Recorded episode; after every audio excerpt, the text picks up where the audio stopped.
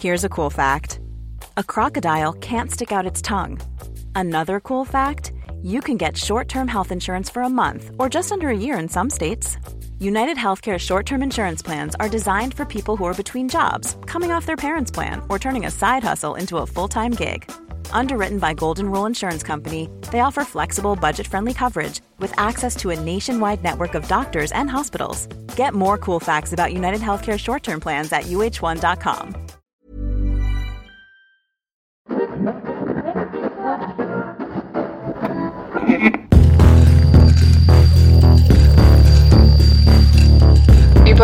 Crime, der Podcast.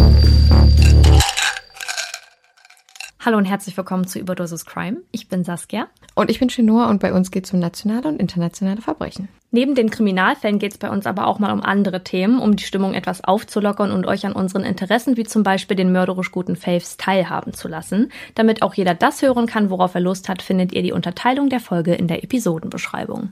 Hallo und herzlich willkommen zu Folge 50. Ähm, Chenors Jubiläum. benanntes Jubiläum. Hä, ich finde es frech, dass du das nicht mitmachst. Ich mach das mit. Nein, ich du mach, freust ich dich gar nicht. damit. Leute, ihr merkt, auf das sich gar nicht Ihr freut. merkt das doch. Herzlich willkommen auch an alle neu dazugestoßenen Menschen, falls ihr uns gerade erst gefunden habt. Mhm. Ähm, ich weiß nicht, ob man unsere Stimmen so gut auseinanderhalten kann, aber ich bin Saskia Und ich bin Chinoa.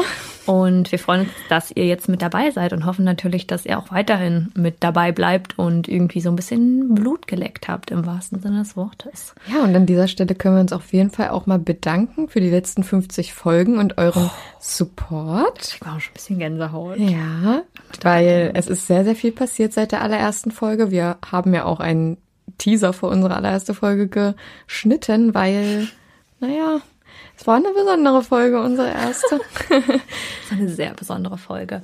Nee, wir freuen uns sehr, dass ihr vor allem alle, die schon seit Anfang an mit dabei sind, aber auch jede Person, die irgendwann im Laufe dazu gestoßen ist, mit dabei seid, wart und ähm, uns vielleicht auch weiterhin noch begleitet. Wir würden uns sehr, sehr freuen. Wir haben Das die wir Zeit auch. sehr genossen. Es gab ein paar Höhen, es gab ein paar Tiefen, aber ich glaube, ähm, wir können beide sagen, dass wir sehr dankbar darum sind, dass der Podcast existiert. Total. Und ich habe so das Gefühl, wir grooven uns so langsam so richtig ein. Also das war eine Zeit lang so ein so eine schöne Sache, die nebenher lief, aber mittlerweile ist es zu so einer Routine geworden, die Mhm.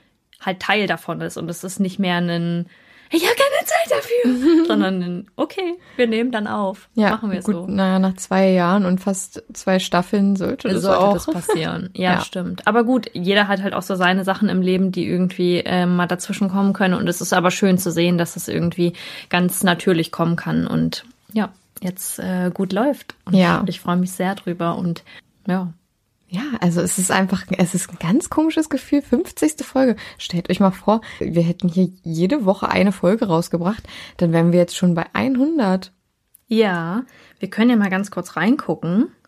Wir haben 968.400 Gesamtwiedergaben auf alle unsere Folgen. Oh, Damit haben wir also auch bald die eine Million Klicks geschafft. das ist auch wieder ein Plays. Jubiläum. Das ist auch wieder ein Jubiläum. Ich weiß auch gar nicht, warum wir uns heute nicht betrinken. Äh, Wahrscheinlich, weil es Donnerstag ist Doesn't matter. und wir heute beide noch ein bisschen was machen müssen. Ja, Leute, mein Fall, da kommen wir auch schon dazu, ähm, den habe ich äh, runtergerattert beim Recherchieren und war dann fertig um 15.30 Uhr und dachte, Honor würde dann auch irgendwann bald zur Tür hereintreten, aber sie hat dann geschrieben, Schatzi, Mausi, ich komme erst in eine Stunde. Nein, ich sage immer mein Stern. Ja. Ja, da schrieb sie mir meinen Stern, ich komme erst in einer Stunde. Auf jeden Fall hatte ich da noch eine Stunde Zeit, mich ein ganz kleines bisschen zu entspannen. Äh, Meine Katze hatte in die Wohnstube gekülzt. Ah, super. Wohnstube, das ist bestimmt auch so ein Wort, das ganz viele Leute nicht kennen. Meinst du? Ins Wohnzimmer. Ja, das, ich glaube, das Wohnstube? Meinst du, es ist so ein regionales Ding wieder? Ja. Da Wohnstube. machen sich ganz, ganz viele Freunde meiner Schwester drüber lustig, die aus, dem, aus. Baden-Württemberg kommen. Ja, ich habe heute einen Fall mitgebracht. Ja, und ich habe heute kein Your Time to Crime mitgebracht, weil in der Stadt, in der ich lebe, war so ein bisschen Apokalypse-Stimmung vorhin. Ähm, ja, das ist tatsächlich nicht mal so weit hergegriffen. Wir hatten nämlich gar keinen Strom. Also weder in meiner Wohnung noch in unserem ganzen Gebäude, noch gegen Ampeln. Die Leute hatten keinen Handyempfang. Ich konnte meine Großeltern auf dem Haustelefon nicht erreichen, andere Leute nicht erreichen.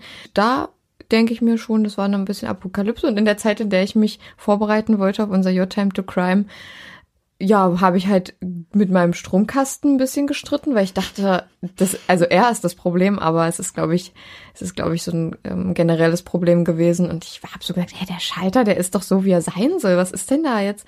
Naja, auf jeden Fall, äh, deswegen gibt's kein Your Time to Crime heute.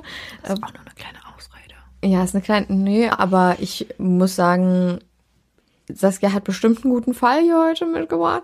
Und vielleicht ist das jetzt hier mal für unsere ganzen Kritiker, die nicht so ganz viel Rumerzählerei von uns haben, ist das vielleicht mal ein kleiner Ohrenschmaus für euch. In den Worten unserer liebsten Hörer sinnloses Gequatsche.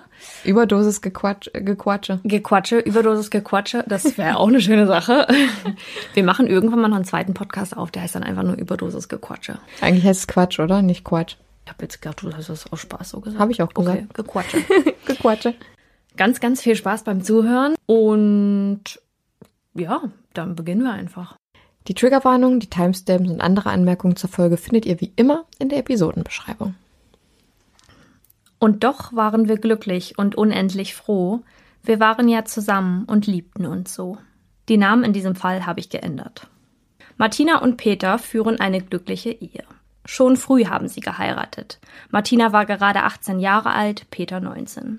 Beide hatten mit dem anderen ihre erste große Liebe gefunden und man war sich eben sicher, dass das für immer halten wird. Dass es für immer halten soll. Gemeinsam wollten sie die Dinge erleben. Während Martina als Sekretärin arbeitete, war Peter Maschinenschlosser. Ihr Alltag war ruhig und geregelt. Friedlich eben. Neben dem Alltag schrieb Martina sehr gern.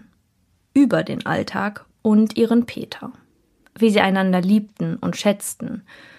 An Weihnachten ist, wie bei vielen Menschen da draußen, die Liebe und Dankbarkeit groß und der Wille im nächsten Jahr noch mehr füreinander zu geben. An einem Heiligabend sitzen beide im Wohnzimmer. 50 Jahre waren sie nun schon verheiratet. Zu Peters Überraschung spielt sie ihm ein Tonband vor, auf dem eines der Gedichte zu hören war, die sie für ihn schrieb. Nein, für die beiden schrieb. Damit sie sich immer daran erinnern konnten, wie glücklich sie waren. Davon wird es später auch ein Video auf einer Filmkassette geben. Die Kamera hatte Martina in den 90er Jahren gekauft und versuchte seitdem das Leben zu konservieren.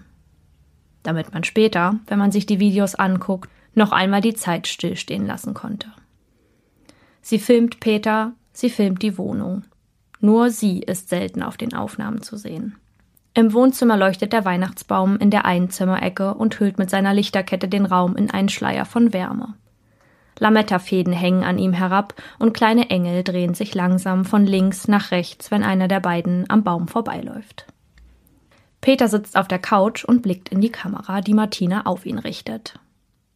Er lockert seinen Hemdkragen, etwas unangenehm berührt, dass jede seiner Bewegungen nun aufgezeichnet wird. Die Kamera läuft und seine Stimme füllt den Raum. Bin ich denn fotogen? rückt dabei die Brille zurecht und fährt sich durch sein Haar. Ja, sagte Martina leise, als würde sie hoffen, ihre Stimme später nicht auf dem Film hören zu können. Es solle doch gar nicht um sie gehen, sondern diesen friedlichen Abend und das Bild, das sie so gern festhalten wollte. Peter auf der Couch neben dem bunt geschmückten Weihnachtsbaum. Dann spielt sie das Gedicht ab. Kannst du dich erinnern, wie unser erstes Weihnachtsfest war? Brachtest mir ein Weihnachtsgeschenk und wünschtest, dass auch ich immer an dich denk schwörtest mir Liebe und Treue dazu, auch ich war verliebt, zur Verlobung gab's nur Ringe aus Holz, für Gold hat unser Geld nicht gereicht. Und doch waren wir glücklich und unendlich froh, wir waren ja zusammen und liebten uns so. Ich lernte basteln, kochen, nähen, wollte das größte Glück auf Erden dir geben. Unsere Wohnung war klein, doch unsere Liebe sehr groß. Wir hatten auch Fehler, doch darüber lachten wir bloß. Bald hatten wir Söhne, drei, da war um vier die Nacht vorbei, gingen beide arbeiten den ganzen Tag, abends wurden die Wohnung und Schulaufgaben gemacht. Wir spielten die Kinder so glücklich und froh, wir waren zusammen und liebten uns so. Peters Augen wandern leicht hinter die Kamera. Liebling, nun komm aber mal zu mir. Als sie auf ihn zuläuft, öffnet er die Arme und verschließt diese hinter ihrem Rücken. Sie wünschen sich ein frohes Fest, drücken ihre Nasen aneinander. Martinas Worte, auch wenn sie sehr bedacht war, sie leise herauszulassen, durchbrechen die Stille. Ich wünsche dir, dass die nächsten 30 Jahre genauso schön werden. Martinas Videos, die sie so in ihrer Zweisamkeit filmt, sind sich alle sehr ähnlich. Vielleicht liegt das am sehr routinierten Leben der beiden oder eben daran, dass Martina eine Videosequenz ganz besonders bedeutend und wichtig für sich empfindet. Peter sitzt auf der Couch, Martina filmt wieder einmal. Sie konserviert. Und vor ihrem Mann steht eine Dose Bier. Hinter ihm sitzt eine blonde Puppe in einem pinkfarbenen Kleid. Meine Tochter und ich, wir erzählen uns, sagt Peter und schaut dabei zur Puppe. Martina hält das Bild weiter auf Peter, dessen Blick von der Puppe zu Martina schwenkt. Steht dir gut, deine kleine Tochter im Hintergrund, sagt sie. Peter gibt der Puppe einen Kuss. Martina weicht mit der Kamera nicht von seinem Gesicht. Fühlst du dich wohl in deiner kleinen heilen Welt? fragt sie ihn. Peter nickt und lächelt dann. Den Kontakt zu den Söhnen brechen Martina und Peter entgegen aller Vorstellungen, dass Kinder, die das Haus verlassen, selbstständig werden wollen, von sich aus ab. Kurz danach schwinden auch alle anderen Kontakte zu ihrem Umkreis. Martina und Peter hatten keine Freunde oder Bekannte, mit denen man sich mal zum Grillen verabredete oder auf der Straße traf. Sie sind nur für sich, zu zweit, in ihrer kleinen, heilen Welt. Eines ihrer Gedichte, welches sie auf Band festhält, endet so. Wird schöne Stunden nur noch geben, das hoffe ich sehr. Lass unsere heile Welt nicht zerstören, das wünsche ich mir. Peters Stimme ist am Ende mit den Worten zu hören Oh, das schenke ich dir. Ich passe auf, dass da keiner stört. Januar 2012. Bei der Leitstelle der Polizei Neubrandenburg geht am Neujahrstag 2012 um 11.37 Uhr ein Anruf ein. Im Bereich eines Industrieanlegers am Tollensesee hätten zwei Angler einen merkwürdigen und besorgniserregenden Fund gemacht. Etwas, das zu einem Menschen gehören könnte. Nein, ganz sicher gehört es zu einem Mensch. Es ist der Oberkörper einer Frau. Der gräuliche und aufgeschäumte Teil trieb im Wasser, als sie ihn entdeckten. Sofort sperrt die Polizei den Fundort ab. Wichtig war die Spurensicherung dabei. Obwohl man sich nicht sicher sein konnte, ob das Leichenteil angespült wurde oder genau dort ins Wasser geworfen wurde, denn Ertrinken konnte nicht die Todesursache gewesen sein, fehlten sowohl Rumpf, Kopf als auch die Arme. In den folgenden Stunden würden hunderte Beamte auch aus anderen Revieren in verschiedensten Bereichen nach Spuren suchen, die womöglich Aufschluss bringen könnten. Aus Schwerin rücken eine Hundestaffel und Polizeitaucher an. Doch gegen 15 Uhr klingelt erneut das Telefon des Präsidiums Neubrandenburg. Am Nordufer hätten zwei Spaziergänger zwei Arme entdeckt. Mm. Nur 20 Fußminuten vom ersten Fundort entfernt. Und auch 250 Meter weiter finden Polizisten das nächste Leichenteil. Die Leichenteile werden in die Rechtsmedizin nach Greifswald geschickt, während die Suche nach Hinweisen noch lange nicht beendet ist. Vor allem das Ufer wird bis in die Nacht abgesucht. Das Einzige, was sie finden, sind ein paar Plastiktüten, die jedoch sauber aussehen. Das Landeskriminalamt in Rampe wird sie jedoch dennoch untersuchen.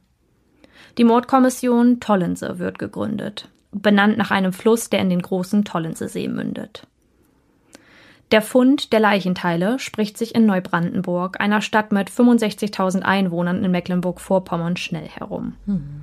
Der Druck, der dabei auch auf die Beamten und den Leiter der Mordkommission entsteht, ist groß. Wichtig war es jetzt, noch mehr Leichenteile zu finden, damit die Person identifiziert werden konnte. An der 38 Kilometer langen Uferlinie des Tollenser See entlang und mit Polizeitauchern wird nach weiteren Fundstücken gesucht. Bis Anfang März tauchen immer wieder neue Leichenteile auf und auch in Niedersachsen und Sachsen werden zerstückelte Leichenteile gemeldet. Schon lange steht die Vermutung im Raum, dass ein Serientäter sein Spiel treibt und seine zerlegten Leichen schlimmer und furchterregender als in einem Krimi an verschiedenen Gewässern verteilt. Endlich ein Fortschritt. Die Greifswalder Rechtsmedizin meldet sich. Die Leichenteile lagen höchstens einen Tag im Wasser, vielleicht auch nur ein paar Stunden. Der Täter hat die Frau erst nach ihrem Tod zerstückelt und es scheint, als hätte er ein großes Küchenmesser benutzt. Doch wie sie starb, kann man zum jetzigen Zeitpunkt nicht sagen. Womöglich durch eine Verletzung am Kopf, doch der fehlte ja bisher. Das wiederum macht es auch schwer, das Alter der Frau einzuschätzen. Zum jetzigen Zeitpunkt wird sie zwischen 25 und 55 Jahre geschätzt. Oh, das ist ja nicht sehr präzise. Ja. Schnell ist klar, dass hier alle an einem Strang ziehen müssen, um dieses Rätsel zu lösen und den vielleicht wütenden Serienmörder aufzuhalten, eine erneute Tat zu begehen und Leichenteile in irgendwelche Gewässer zu streuen. Die Beamten der operativen Fallanalyse des Landeskriminalamts Mecklenburg-Vorpommern werden hinzugeschaltet. Wir erinnern uns, die sogenannten Profiler. Hm. Diese konnten feststellen, dass alle Leichenteilfundorte zuvor nicht wirklich gut bzw. gar nicht mit dem Auto zu erreichen waren. Weil so viele verschiedene Körperteile gefunden wurden, muss er sogar mehrere Male zu Fuß oder mit dem Fahrrad gekommen sein, was darauf schließt, dass der Täter sehr wahrscheinlich aus der Nähe kommt oder Bezug zu den Orten rundherum hatte. Peter liest von den Schlagzeilen in der Zeitung. Von den Leichenteilen, die man am Tollensesee gefunden hatte. Täglich tauchen neue Informationen auf, täglich werden die Fehlinformationen mehr. Man geht davon aus, dass die Tote eine Prostituierte war. Doch Peter wusste, dass das nicht stimmte. Er musste etwas unternehmen. Ganz in der Nähe befand sich eine Telefonzelle. Es ist der 8. Januar 2012. Er hatte die Worte in sein Gehirn gebrannt. Er wusste, was er sagen wollte. Ganz genau hatte er sie sich zurechtgelegt. Er tippt auf den Tasten des Telefons, während die Scheiben von innen beschlagen, weil die Außentemperatur so niedrig war. Ein Uhr nachts und nichts um ihn herum als Stille. Polizeinotruf. Irina Pawlowski, 31, Polen, Hure, wollte dem Dicken von Krakow das Geschäft abnehmen sucht in Klein Nemo. Er knallt den Hörer in die Halterung und verlässt die Telefonzelle. Doch Peter findet einfach keine Ruhe. Das können sie unmöglich verstanden haben, was er da von sich gegeben hat. Nicht, dass sie nachher noch dachten, es sei ein Scherzanruf. Nein, er wollte, dass diese Spinnereien aufhörten und vor allem die Suche nach einem Täter. Er sucht sich eine andere Telefonzelle. Kurz vor 5 Uhr war es gerade. Er wählt erneut den Notruf. Notruf der Polizei. Irina Polanski, 31, Polen, Hure, Klein Nemro suchen. Es war der Dicke. Sofort schickt die Polizei die Spurensicherung zu beiden Telefonzellen, um DNA-Proben vom Telefonhörer zu nehmen. Ein Mitschnitt des Telefonats wird an das LKA Brandenburg weitergeleitet. Spezialisten sollten sich diesen anhören und eine Sprachanalyse vornehmen. Kriminalhauptkommissar Frank Tagesell geht dem Hinweis des Anrufers nach und sucht in einem Nachbarort von Neubrandenburg im Rotlichtmilieu nach einem tatsächlich bekannten Dicken. Doch der hat wie zu erwarten nichts mit dem Fall zu tun. Auch für ihn ist jetzt sehr naheliegend, dass der Anrufer und Täter ein und dieselbe Person sind. Am 18. Januar kommt die Analyse der Sprache mit folgendem Ergebnis zurück. Der Mann, der in der Nacht anrief, muss älter als 60 Jahre sein und aus dem Süden der östlichen Bundesländer stammen. Und einen Fehler hätte er begangen. Im ersten Anruf sprach er von einer Frau namens Irina Pawlowski, im zweiten jedoch von einer Irina Polanski. Für die Fallanalytiker ein klarer Fall von Verunsicherung und Angst. Wer falsche Fährten legt, hatte Angst. Angst davor, erwischt zu werden. Ein Profi hat keine Angst, sondern ist überzeugt von seiner, in Anführungsstrichen, Arbeit, mhm. die er leistet. Den Beamten ist klar, dass es eine Tötung im Affekt gewesen sein muss. Vermutlich sogar in einer Wohnung. Der Täter nutzte ein Messer, das in vielen Haushalten vorhanden war. Am Fundort lagen Plastiktüten. Dinge, die jeder zu Hause hat. Somit könnte der Täter aus dem Umfeld des Opfers stammen. Doch die Leiche hatte er nicht einfach nur zerstückelt, um sie besser transportieren zu können. Er hatte den Torso enthäutet, den Körper ausgeweitet und Organe aufgeschlitzt. Die Fallanalytiker sind der Meinung, dass sich im Täter etwas entladen haben musste, während er die Leiche zerstückelte. Eine Woche sitzt Peter jetzt schon alleine in der Wohnung. Es ist still um ihn herum. Der Herd bleibt unberührt. Im Bett liegt nur er. Auf der anderen Bettseite sitzt eine Puppe. Aufgrund der Anrufe von den Telefonzellen aus können in der Fallanalyse neben den Leichenteilenfundorten noch zwei weitere Punkte auf der Karte gesetzt werden, mit denen sich auch der Radius verkleinert, in dem sich der Täter befinden könnte. Dabei wird um jeden Punkt ein Kreis von zwei Kilometern gezogen. An den Stellen, wo sie sich überschneiden, vermutet man zum Beispiel die Wohnung des Täters. So auch im Fall der Leichenteilfunde vom Tollensesee. Am 22. Januar ruft auch das LKA bei Kommissar Takesel an. Man habe zwei Spuren im Labor gefunden. An einer der scheinbar sauberen Tüten befand sich die DNA des Opfers und eine weitere. eine männliche, die mit der Probe der Telefonzelle übereinstimmt. Die Genspur wird in eine bundesweite Datenbank eingespeist. Die Suche nach dem Täter beginnt. Eine einzige Übereinstimmung waren sie vom Erfolg entfernt. 34 vorläufige Treffer zeigt ihnen die Datenbank an.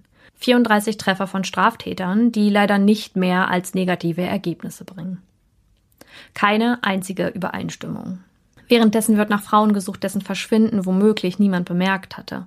Alleinstehende, Rentnerinnen, Ausländerinnen. 782 Frauen überprüfen sie. Allen geht es gut und keine war als vermisst gemeldet oder nicht erreichbar. Die Wochen vergehen und noch immer hat man weder den Täter noch die Identität der Frau entlüften können.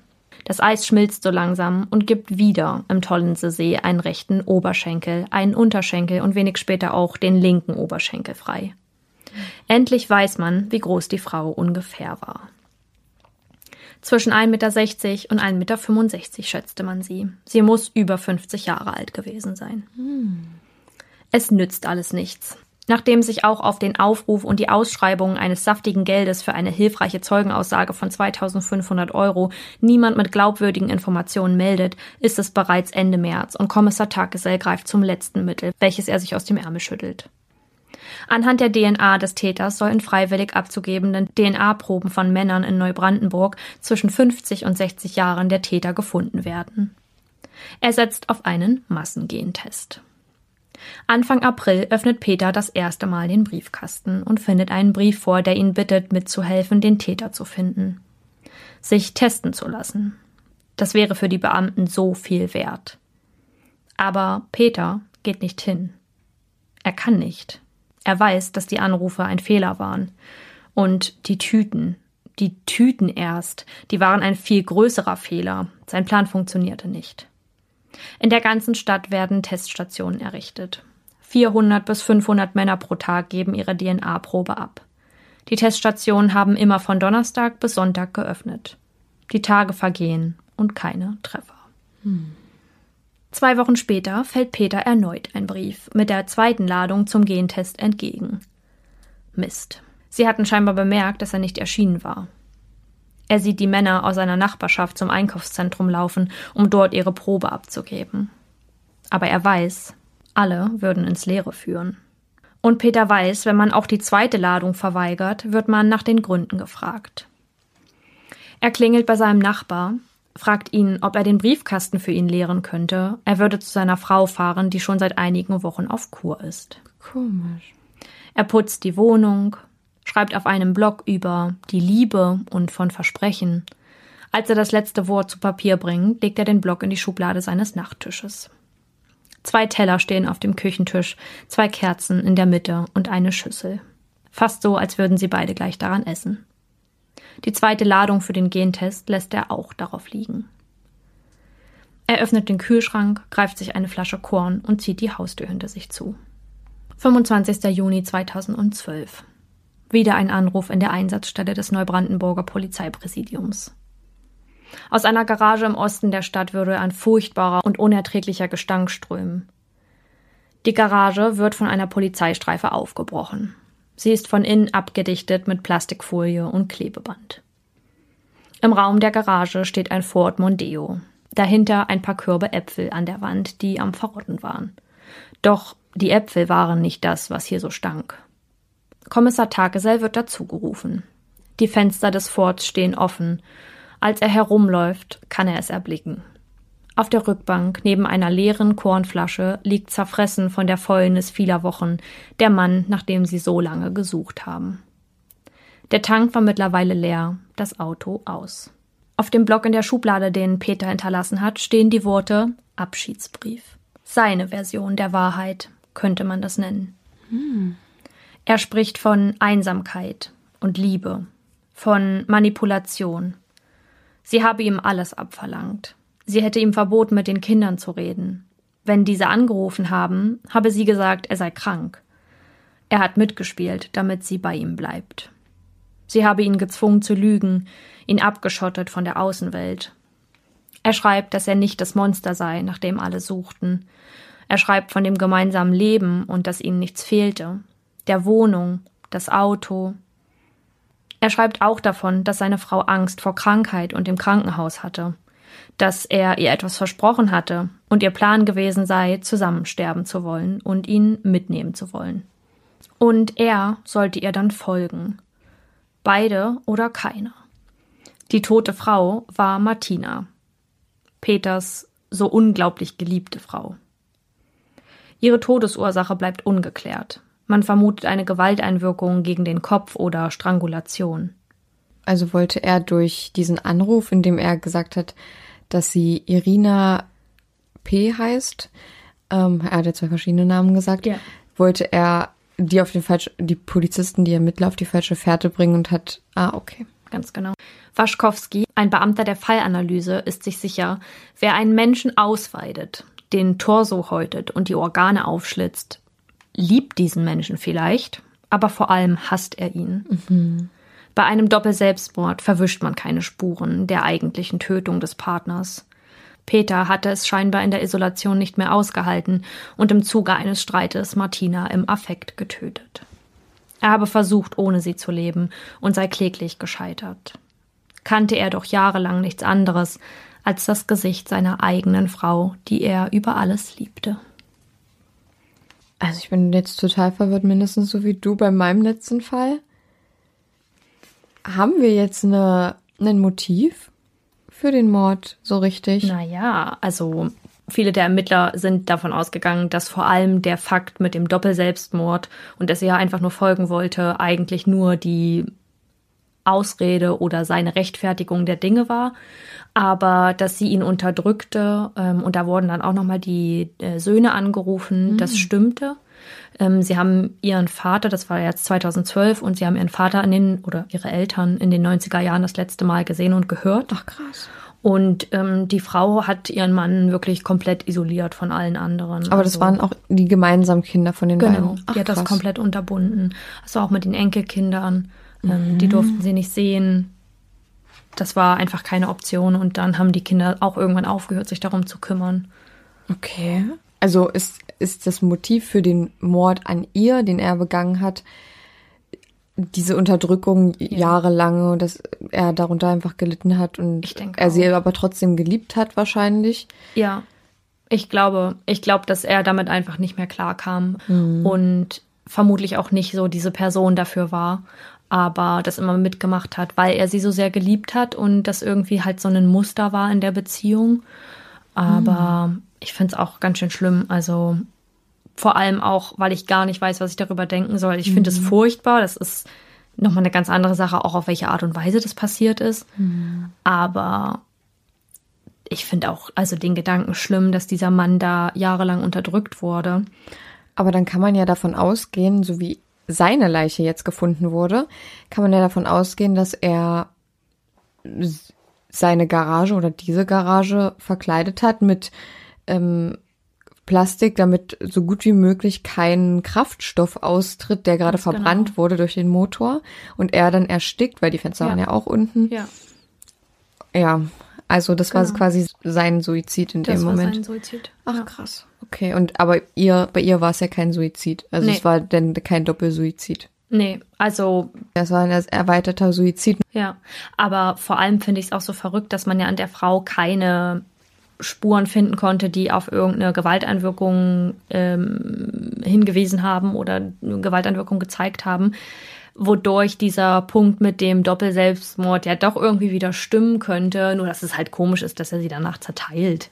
Also das könnte, könnte so sein, dass sie sich suizidiert hat und dann gesagt hat, du folgst mir, indem du auch irgendwas machst, um zu sterben. Aber dann ist komisch, dass er sie zerlegt und ähm, in Gewässern verteilt und so wochenlang wochenlang ausharrt und erst als er merkt, dass es warm unterm Hintern wird, sagt, ich gehe, ich will hier nicht mehr sein. Ja, krass. Ja, und an der Frau hat man zum Beispiel auch keine, weil er ja auch gesagt hat, dass sie so Angst vor Krankheit hatte und Angst vor Krankenhäusern. Man hat an ihr keine Anzeichen von Krankheit gefunden, sodass jetzt vielleicht der Punkt gewesen sein könnte, sie suizidiert sich, weil sie Angst vor einer Ah, ja, Krankheit genau. hat, die sie jetzt bekommen könnte oder bekommen hat. Und sich dann in Behandlung begeben müsste. Genau. Ja, Ja, krass. ja, also ich kann dir mal ganz kurz die Stimme vorspielen von dem Herren. Polizeinotruf. Irina Pawlowski, 31, Polen, Hure, wollte dem Dicken von Krakow das Geschäft abnehmen. Sucht in Klein Nemo. Sucht in wo? Notruf der Polizei. Irina Polanski, 31, Polen, Hure, Klein Nemo suchen. Es war der Dicke. Ich glaube, er hat irgendeinen Ort genannt. Ja. Bei suchen. Ja. Aber ich finde das immer ganz komisch, wenn man so Stimmen hört und dann ja auch in der Sprachanalyse dadurch ausgemacht werden konnte, wie alt er ungefähr ist, weil man das auch einfach raushört an Mhm. Das dieser stimmt. rauen, tieferen Stimme und auch woher er kommt, weil das hat zum Beispiel auch gesagt, dass er irgendwo äh, aus dem, ich glaube, äh, das geht so in Richtung Sachsen-Anhalt, Sachsen irgendwo. Ähm, und das hört man ja auch ein bisschen raus, also auch, dass er sagt, Mhm. Fand was, ich- was war das für ein Wort? Irgendwas mit, also er hat halt das G mit einem J ersetzt. Ja, genau. Und das, das ist ja nun wirklich sehr das ist- bedeutend. ja, das Ähm, oder sagt sehr viel viel aus. aussagend, ja, Ja. genau. Und auch das Krakow hat er komisch betont oder so, ja, mit so einem tiefen A hat, hat die Sprachanalytikerin auch erklärt. Und okay, ist ja sehr interessant. super interessant. Ja, und verrückt, dass sich Menschen auch einfach so schnell enttarnen können durch, ihre, durch ihre Sprache. Ja. Und ich finde das, also das finde ich zum Beispiel so eine Sache, vor allem auch eine Stimme, die nicht verzerrt wurde, die ist so, die kann so viel auflösen Mhm, oder wie so ein viel. Mhm. aufdecken, total. Und dass der Mann da nicht drüber nachgedacht hat.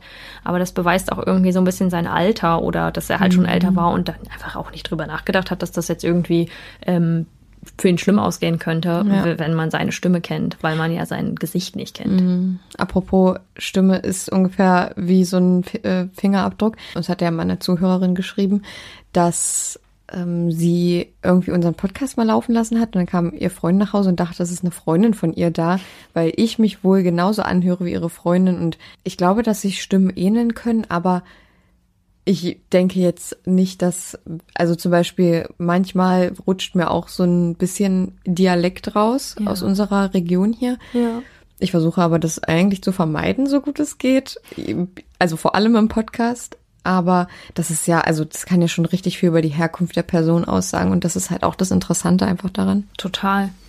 Ich glaube auch, dass Stimmen von der Farbe her und wie Worte gesagt werden, also selbst wenn man das im Nachhinein dann eben testet, weil jemand kann sich nicht so lange verstellen, wenn man jetzt zum Beispiel mehrere Leute hat und die dann einen Satz sprechen lässt und sie sich vers versuchen zu verstellen, das hört man, glaube ich, auch ganz schnell. Und vor allem, wenn man die Person dazu sieht, wenn jemand seine Stimme verstellt, dann verrutscht das Gesicht immer so ein bisschen dabei. Ja, könnte gut ich. sein. Mhm. Also ich merke das auch mal so bei Leuten, die, die man kennt, wenn die jetzt irgendwo sprechen müssen, ähm, was nicht in ihrer Komfortzone ist oder irgendwas sagen, irgendwas einsprechen oder so, dann, Mhm. dann sieht man das auch immer, dass sie dabei ein anderes Gesicht haben. Das finde ich immer ganz amüsant und irgendwie auch super interessant zu sehen. Sehr witzig. Ja, habe ich man noch nie drauf geachtet. Nee, ich finde, da ist so die ganze Erscheinung von der Person auf einmal ganz anders.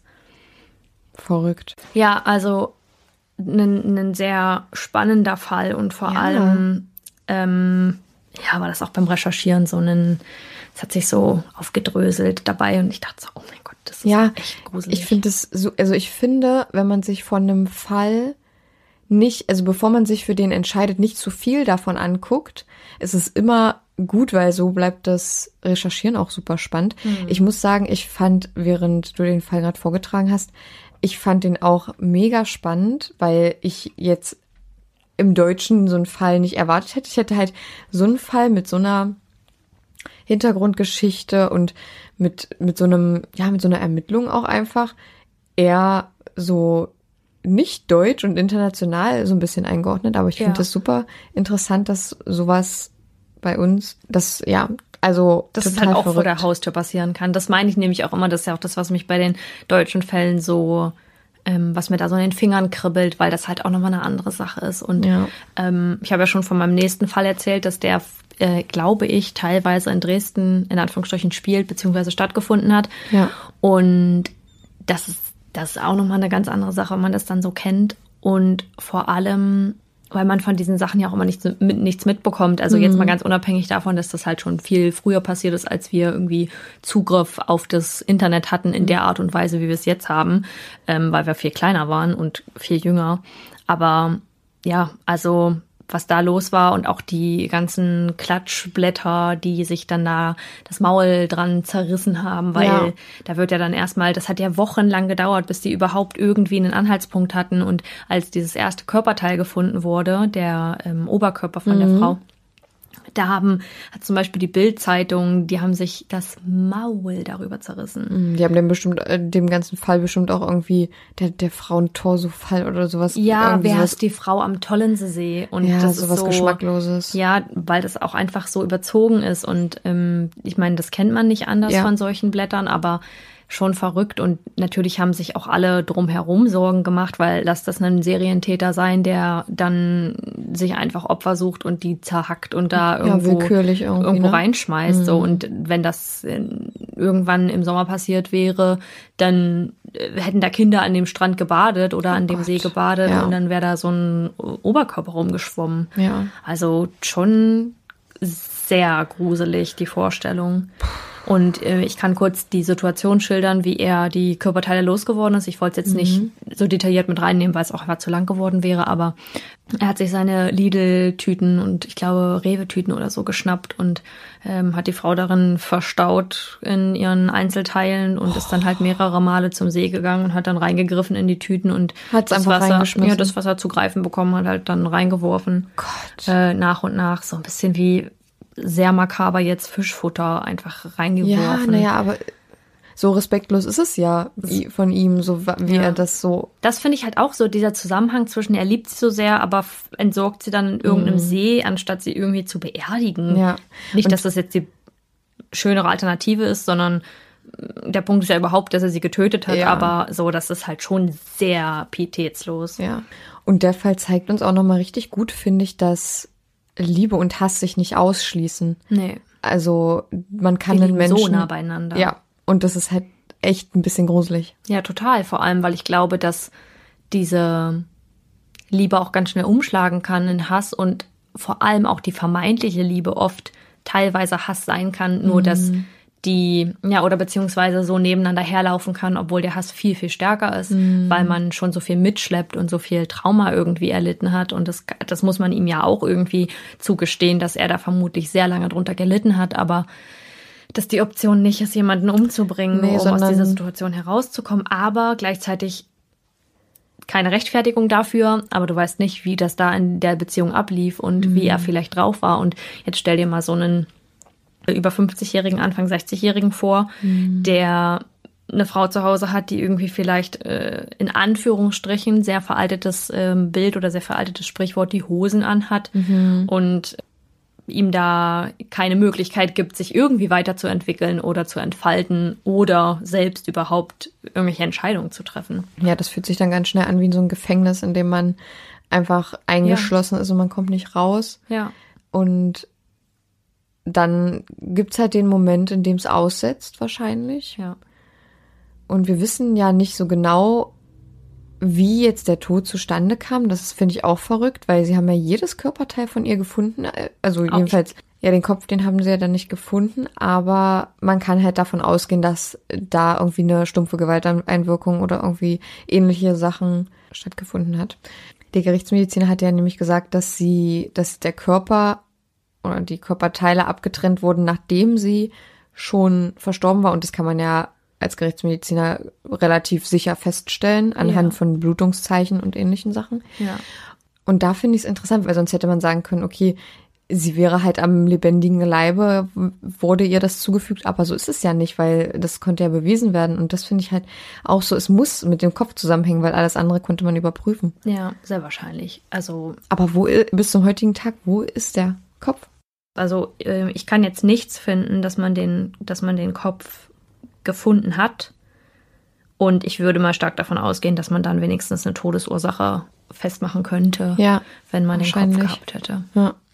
Dann hätte man das so zusammensetzen können und dann hätte man sagen können, okay, es bleibt uns jetzt nichts anderes über, als ja, jetzt anzunehmen, dass es halt am, am Kopf gelegen hatte. Vielleicht, wir, wir, wir wissen ja auch nicht, ob es vielleicht sogar ein Unfall war und sie gestürzt ist auf den Kopf und er sie eben loswerden oder ihre Leiche in dem Fall loswerden wollte. Ob er ihr was angetan hat oder sie sich selbst was angetan hat, das Ja. ist ja komplett offen alles. Genau, das meinte ich ja vorhin auch. Das ist auch total verrückt. Aber ähm, ist ja auch so spannend, dass er ja den Kopf abgetrennt haben muss und dass es sein kann, dass da drüber, über der Schnittwunde, sich noch eine Strangulationsmarke befindet, die Ja. nicht sichtbar, die jetzt nicht zu sehen ist, weil kein Kopf da Ja, ist. Das kann, ja, das ist auch sehr interessant, stimmt. Boah, aber jetzt mal die Überlegung, also das ist jetzt sehr makaber, aber so eine Leiche mit einem Küchenmesser zu zerteilen, Hm. wie lang das gedauert haben muss. Ich habe äh, auch in dem Moment dann gedacht, wenn man jetzt mal einfach nur ganz davon ausgeht, das passiert ja jetzt eigentlich für die, für die, für die Gemeinschaft nicht im Kontext. Wir haben es jetzt von Saskia schön im Kontext bekommen, aber die Gesellschaft oder die Gemeinschaft, alle, die wussten ja gar nicht, was, um was es hier überhaupt geht. Und dann hätte man auf jeden Fall, ab da hätte man sagen können, okay, es ist eine, keine professionelle Person, die weiß, wie man zum Beispiel amputiert. Es ist wahrscheinlich Ja. kein Arzt, Ja. der die Mittel äh, nicht hat und das auch das Wissen nicht hat. Ja. Das heißt, man könnte schon mal, wenn man jetzt wirklich gar keine Anhaltspunkte hat, schon mal eine Gruppe von Menschen ausschließen, eine ziemlich große Gruppe sogar. Und daran dachte ich, als du es vorgelesen hast, dass sie da ja schon ausmachen konnten, dass es auf jeden Fall niemand ist, der im medizinischen Bereich arbeitet oder ich glaube sogar im tiermedizinischen. Ja, ja, oder Fleischer oder so. Oder Genau, das ja, ist richtig. auch so eine Sache, der hätte ja dann auch andere Mittel. Die haben ja auch äh, spezielle Werkzeuge dann für, für sowas. Also da. Aber gut, hat ein Fleischer immer einen, seine Fleischerausrüstung bei sich zu Hause? Nee, aber würde man nicht vielleicht, wenn man plant, sowas zu machen und man Aber hat das- extra Gerätschaften dafür, würde man das, glaube ich, also es muss ja dann nicht schnell gehen wahrscheinlich in dem Aber Moment. davon ging sie ja eigentlich aus, dass es eben nicht geplant war, sondern eher eine Affekttat, weil sie sich gestritten haben und er dann die Kontrolle verloren Mhm. hat. Aber gut, dann ist halt auch immer noch die Option, dass man die Leiche im Kofferraum mitnimmt. Aber es ist auch wieder ein großes Risiko, dass man dabei erwischt wird und genau, dass man und das, angehalten wird. und das Zerteilen ist ja auch keine Affekttat gewesen. Die Tat an sich Nee, war wahrscheinlich eine. Affekttat, aber das Zerteilen ja nicht. Nee, das war eine bewusste Sache, die aber wahrscheinlich trotzdem in einem Rausch von Gefühlen passiert ist, weil er einfach so wütend wurde. Mhm. Ähm, ja, also richtig, richtig schlimm und äh, grausame Vorstellung, Mhm. auch für die Menschen, die diese Leichenteile gefunden haben und das da irgendwo schwimmen gesehen haben, das möchte Ja. man nicht erleben. Vor allem auch dann die Polizei rufen zu müssen, weil das, ich glaube, das spielt sich einem im Kopf so wie so ein Film ab. Ja, ich habe das auch manchmal, wenn ich so an so Waldstücken vorbeifahre und ich sehe einfach nur eine Tüte oder so, die da liegt. Ja. Am liebsten würde ich aussteigen und gucken, weil manchmal kann man ja da auch so Tiere drin finden oder so, so kleine Babykatzen oder so, die da halt hingelegt wurden und halt da Ja, ausgesetzt wurde. ausgesetzt wurden, aber halt nicht nichts machen können, weil die würden ja zurückkommen, deswegen sind sie in irgendeiner Tüte drin oder so. Naja, es könnte halt aber auch was anderes sein, was da drin ist, was auf jeden Fall einen Anruf bei der Polizei bedarf. ja, total. Also wenn ich irgendwann mal sowas erleben würde und ich würde irgendwas finden, auch nur zum Beispiel, manchmal geht man zum Beispiel irgendwo lang und man sieht einen Schuh.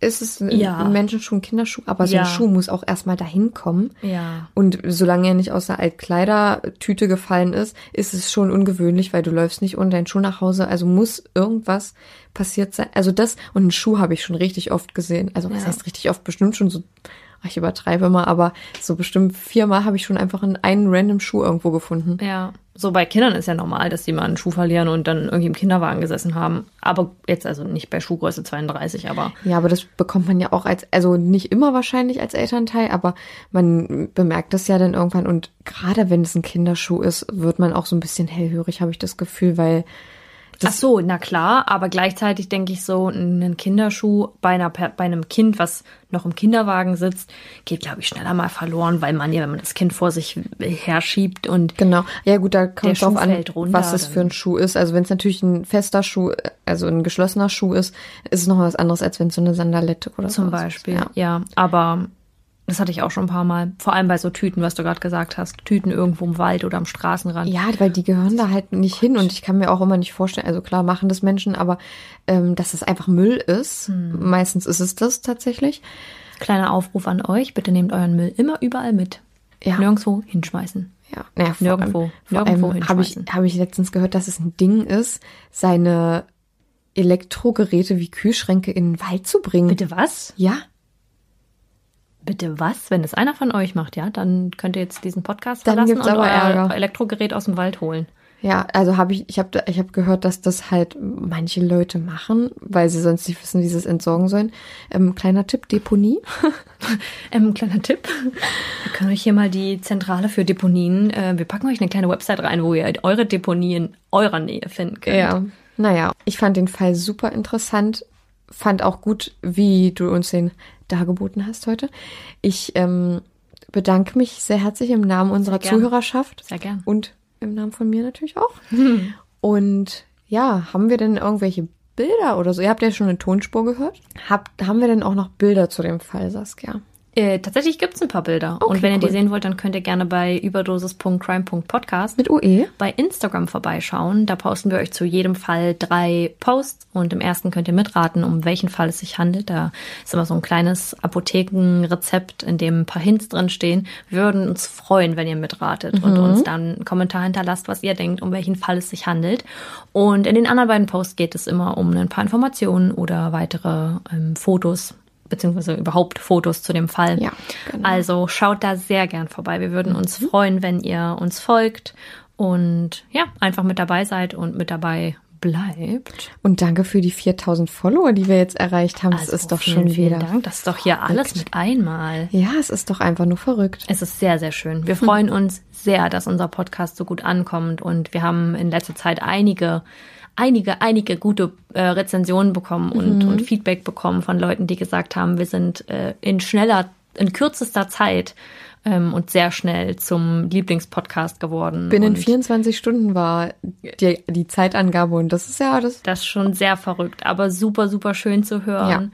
Ja. Ähm, ein bisschen surreal, muss ich sagen. Das ist manchmal nicht so richtig greifbar. Nee, also total schön, aber also bis wenn eure Nachrichten bei uns eintreffen, lesen wir uns das durch und denken immer so, wir schreiben uns dann gegenseitig immer, oh mein Gott, das ist süß und das ist ja, Ja. richtig, richtig cool und so und sind da super dankbar für.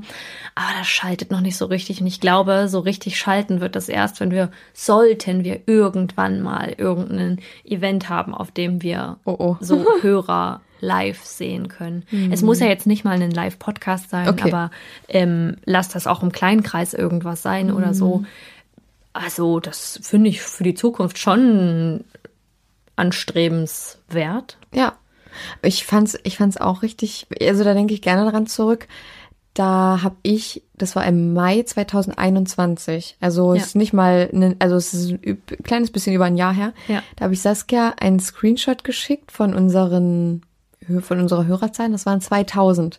Und da habe ich zu Saskia geschrieben, oh mein Gott, guck mal, wir haben 2000 Hörer. Und dann hat mir Saskia daraufhin ein Foto von einer Menschenmasse geschickt, ähm, was 2000 Menschen waren. Ja. Und wir waren so, "Oh, diese Leute hören uns alle. Und wir waren, re- also wir waren wirklich in dem Moment richtig stolz.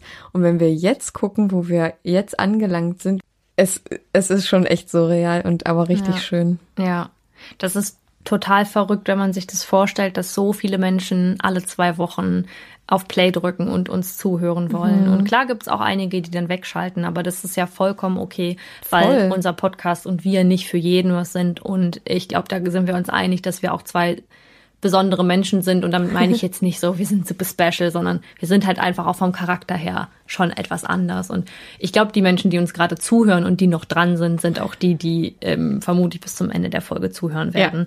Und äh, ja, wir wollten euch einfach mal sagen, vielen, vielen Dank, dass ihr ähm, immer Ja. zuhört, dass ihr immer einschaltet, dass ihr uns so liebe Nachrichten zukommen lasst, so viel mit uns interagiert und ähm, ja, einfach immer mit dabei seid und uns irgendwie treu geblieben seid in den zwei Jahren. Und das ist, das ist schon richtig, richtig schön und das hätten wir auch nicht ohne euch geschafft. Wir Natürlich hätten, der nicht, Podcast würde, glaube ich, auch nicht so existieren, wenn, wenn ihr nicht ähm, wärt und vor allem, wenn ihr nicht so viel positive Resonanz gebracht hättet, weil Ja. das ist das, was einen antreibt und was so, das ist der Treibstoff Das ist der Treibstoff für den Podcast. unserer Leidenschaft. Oh ja, also es ist wirklich, auch wenn ich, wenn ich irgendwas, wenn ich immer irgendwas über den Podcast gefragt werde, ich gehe sofort richtig drin auf. Ich erkläre alles. ähm, also alles, gibt erstmal einen Workshop. ich gebe einen Workshop und ich gebe hier Betriebsgeheimnisse preis. Das glaubt ihr gar nicht. Also falls ihr mal Chanel aufsuchen solltet, dann wisst ihr, da gibt's die juicy Sachen zu hören. ja, nee, aber es ist auf jeden Fall, also es ist so ein richtig, es ist wirklich ein Baby. Ja, Es es ist- ist, es ist unser kleiner, kleiner, unser kleines Überdosis-Baby. Ja, es ist auch schon ganz schön gewachsen. Das ist, ja, es hat schon einen kleinen dicken Po gekriegt. naja, Leute, vielen, vielen Dank auf jeden Fall. Und ich würde sagen, wir kommen zu unseren mörderisch guten Faves, damit die Leute jetzt mal noch eine kleine Inspiration für die nächsten Wochen haben. Genau.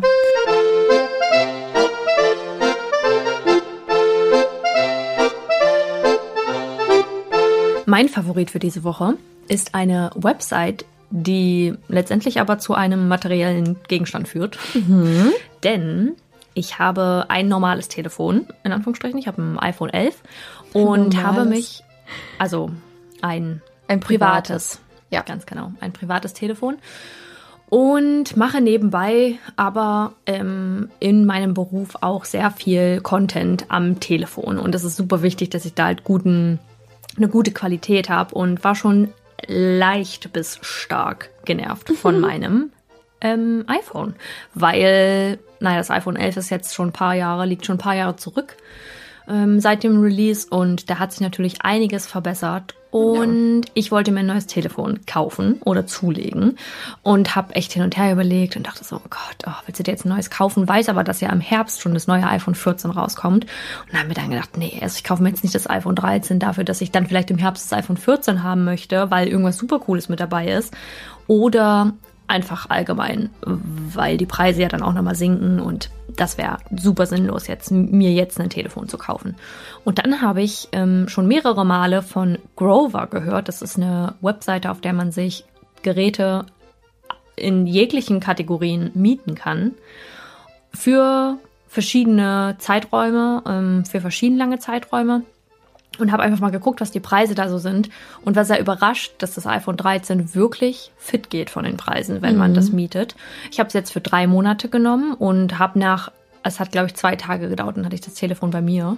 Ähm, das klingt jetzt wie Werbung, aber ich würde euch das wirklich einfach bloß ans Herz legen, weil das eine wirklich coole Sache ist und vor allem finde ich das erstmal A gut wegen des ähm, Elektromülls, denn ich bin so eine Oh ja. Person, ich ich brauche jetzt nicht jedes Jahr ein neues Telefon, aber ich würde super gern jedes Jahr ein neues Telefon haben. Ja, ich glaube, da können viele relaten. Ich glaube nämlich auch. Und es gibt natürlich aber auch viele Leute, die sagen, ich brauche jetzt nicht jedes Jahr ein neues Telefon. Und selbst die Menschen können sich mal bei Grover umschauen. Denn wenn ihr da jetzt zum Beispiel ein iPhone 11 nehmt, dann zahlt ihr da wirklich nicht mehr viel für. Und ich kann euch jetzt mal einen Preis nennen. Also ich glaube, ich zahle jetzt für drei Monate 160 Euro, weil der erste Monat mit 80 Prozent reduziert war. Äh, Da hatte ich einen Code zu. Also der wurde mir auf der Webseite angezeigt. Ach so, Das war okay. jetzt nicht irgendwo her, sondern das war wirklich einfach. Äh, Das war da, damit haben sie geworben. geworben, genau, ja. Und hätte ich, den, äh, hätte ich das Telefon jetzt aber für zwölf Monate gemietet, direkt, dann hätte ich, glaube ich, 560 Euro bezahlt. Ja, das ist voll gut. Und wenn meine Kalkulationen jetzt nicht falsch sind ähm, oder mir jetzt irgendwer reingrätscht und da sagt, äh, hör mal, aber da kommt noch das und das hinzu und wenn du mal überlegst, du bekommst dann das zurück, wenn du dein Telefon verkaufen würdest oder so, gut, das ist auch nochmal eine andere Sache, aber wenn man das jetzt betrachtet als Preis oder wenn man sich ein iPhone kauft und das ein Jahr hat und dann wieder verkauft oder rumliegen hat zu Hause, Ja. dann da zahlt man ja 1000 bis 1100 Euro für ein neues iPhone, wenn du ein gutes, also die Standardvariante nimmst und nicht irgendwie die Mini oder SE oder whatever Variante. Ja, ja.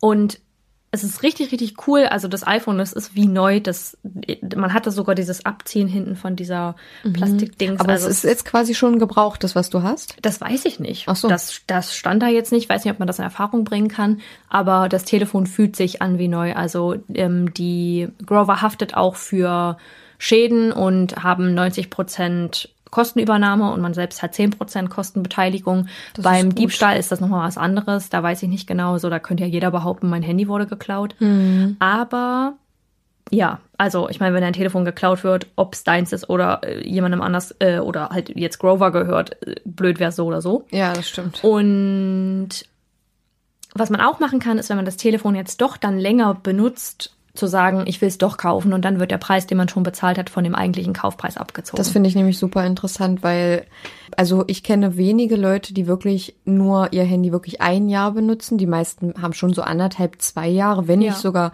länger, weil ich kenne auch super viele, die wirklich das Handy haben und dann bis es wirklich fast nicht mehr funktioniert. Ja. Ähm, und das machen au- auch super viele. Ja.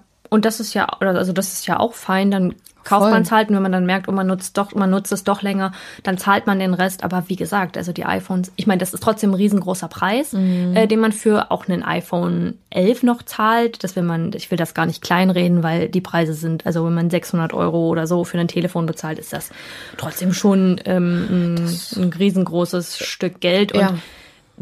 das fühlt sich für uns immer so wenig an, weil man dann die Preise von den Neutelefonen kennt und die jetzt gerade released wurden. Aber für viele Menschen ist das halt auch einfach eine sehr große Summe, verständlicherweise.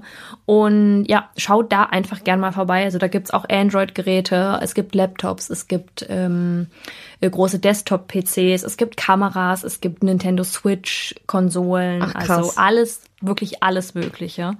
Und Sehr es ist echt interessant. Ich habe nämlich vor Ja. der Aufnahme haben wir schon mal kurz drüber gesprochen. Ich habe Saskia sofort gesagt, sie soll mir bitte jetzt sofort, gleich check mir die Seite, damit wir Ja. das nicht vergessen. Saskia sollte mir sofort den Link schicken, weil ich da gerne auch mal gucken möchte. ja.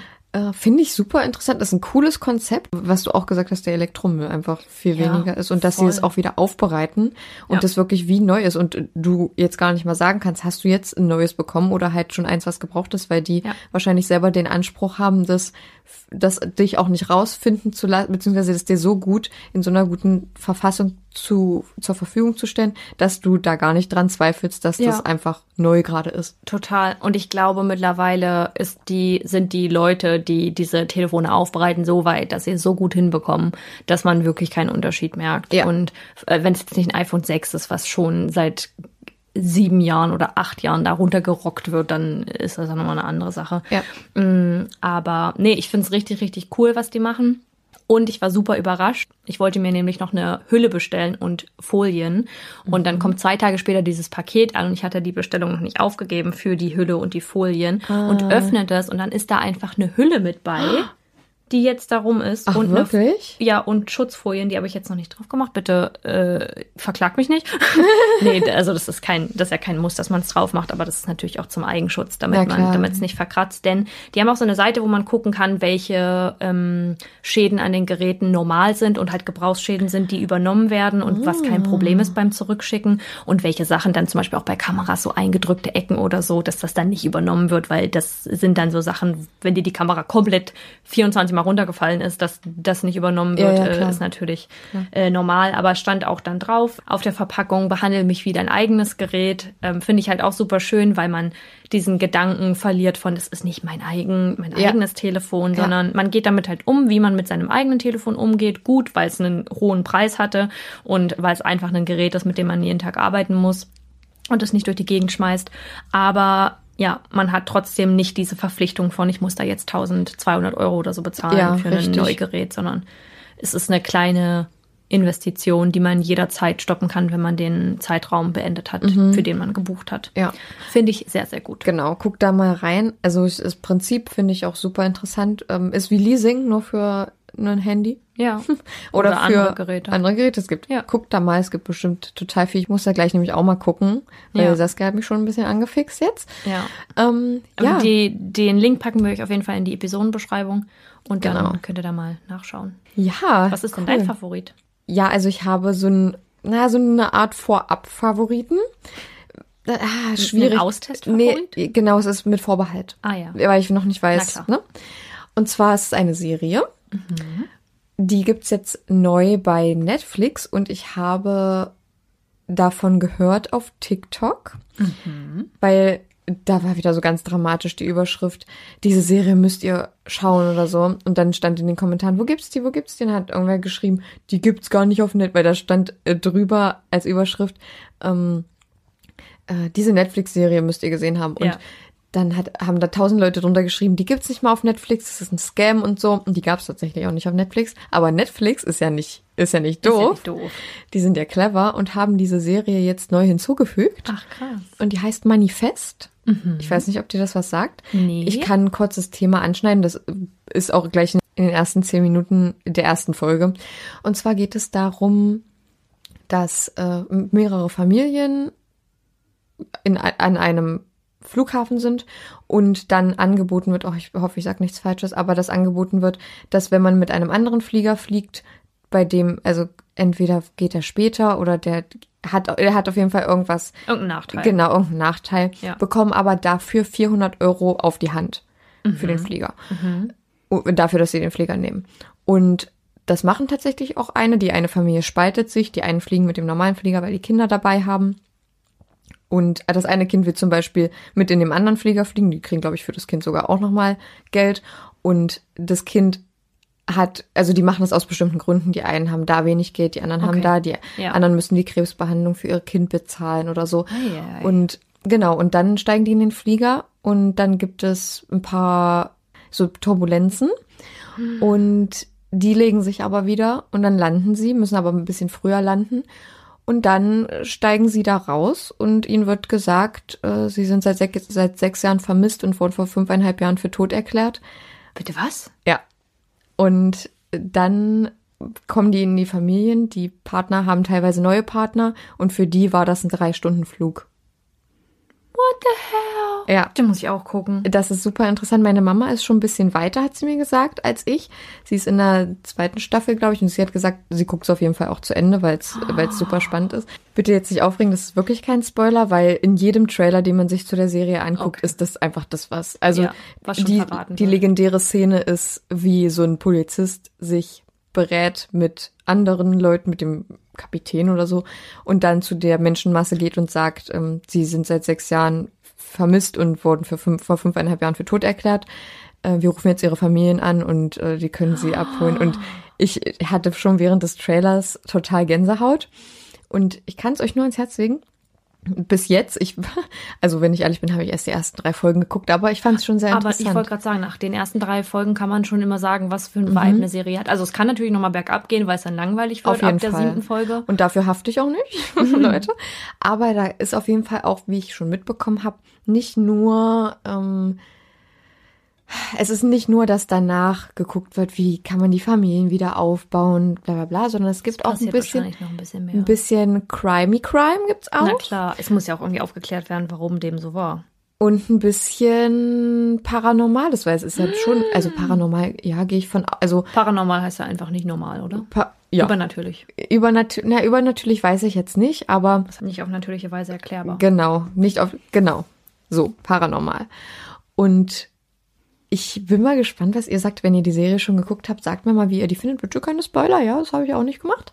Ähm und ja, vielleicht habt ihr jetzt noch mal eine Sache mehr. Guckt euch lieber erst den Trailer an, dann wisst ihr vielleicht, ob das was für euch wäre. Ich habe euch den auch noch mal zusammengefasst gerade eben. die ersten beiden Folgen. Denn manchmal wird im Trailer so schon so viel Das stimmt gezeigt. allerdings. Mhm. Das kann ich bei Horrorfilmen gar nicht leiden, weil da schon ungefähr fünf von sechs Jumpscares gezeigt werden. Ja, aber ich muss sagen, mich hat dieser Trailer, der auf TikTok kam, so gecatcht. Ich wollte den, so, ich wollte das sofort gucken, war dann auch so, oh, es gibt sich auf Netflix. Und dann letztens habe ich geguckt, dann stand da auch dieses Neu in Grün und dann dachte ich mir, ey, die sind ja so clever. Ja, sind sie. Ähm, auf jeden Fall sehr, sehr große Empfehlung bis jetzt, mit Vorbehalt. Aber guck da gerne mal rein. Also das Thema ist ja sehr interessant. Ganz genau. Guti, das waren unsere Favoriten. Vielen, vielen Dank, dass ihr zugehört habt. Wir hoffen, wir konnten euch ein bisschen inspirieren für die nächsten zwei Wochen und ihr habt ein bisschen was zu tun. Also entweder äh, bei Grover ein paar Geräte shoppen oder, oder Manifest gucken. Ja.